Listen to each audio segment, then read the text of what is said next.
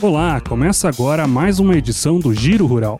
Fique por dentro das ações do Sistema FamaSul e das principais notícias do agro entre os dias 26 de março e 1 de abril. O presidente do Sistema FamaSul, Marcelo Bertoni, participou da abertura oficial da Expocanas 2023 em Nova Alvorada do Sul, na última quarta-feira. O governador Eduardo Riedel prestigiou o evento, que tem apoio da FamaSul.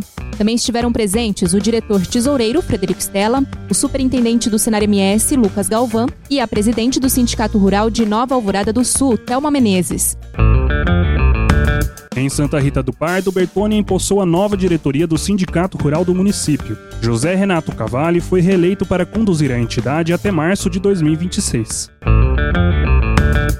Em Campo Grande, o presidente do Sistema FamaSul cumpriu a agenda institucional na Assembleia Legislativa de Mato Grosso do Sul. Na visita, Bertoni se reuniu com o deputado estadual Paulo Correia, atual primeiro secretário da instituição.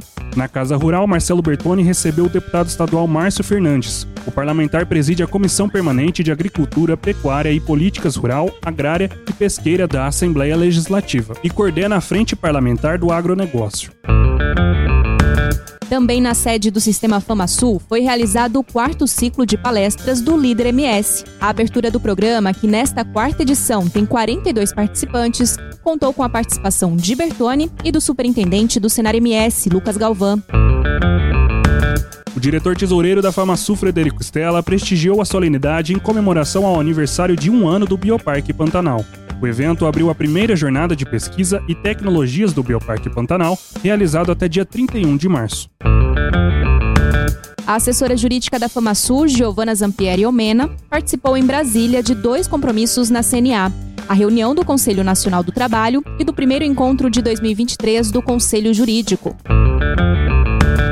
Semana de muitos eventos na educação rural. No distrito de Pontinha do Coxo, seis alunos receberam um certificado de conclusão de curso pelo Despertando, programa de alfabetização de jovens e adultos do Senar MS.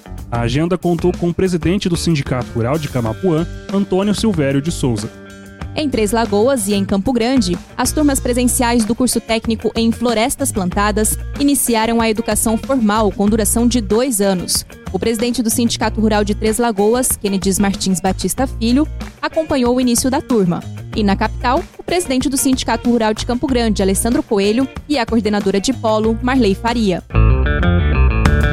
No sábado, o presidente do Sistema FamaSul, Marcelo Bertoni, esteve no Saúde do Homem e da Mulher Rural, realizado em Camapuã. A ação leva médicos especialistas para a realização de consultas e exames gratuitos para a população do campo. A abertura contou com o presidente do Sindicato Rural, Antônio Silvério de Souza. Durante a última semana, o Sorrindo no Campo esteve no município levando atendimento odontológico para produtores e trabalhadores rurais.